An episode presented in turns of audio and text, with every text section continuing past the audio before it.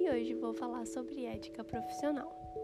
Ética profissional são conjunto dos princípios morais fundamentais do certo ou errado. É a maneira pelo qual o ser humano se conduz no desempenho de suas funções, obedecendo os princípios que regem a moral, o respeito, o conhecimento, o sigilo profissional, o relacionamento e a caridade humana.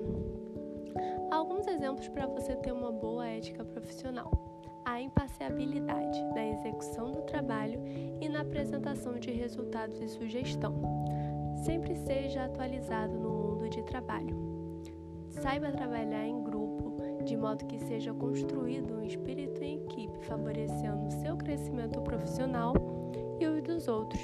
Gestão de tempo também é de extrema importância para que todas as atividades solicitadas sejam cumpridas e entregues em seu prazo.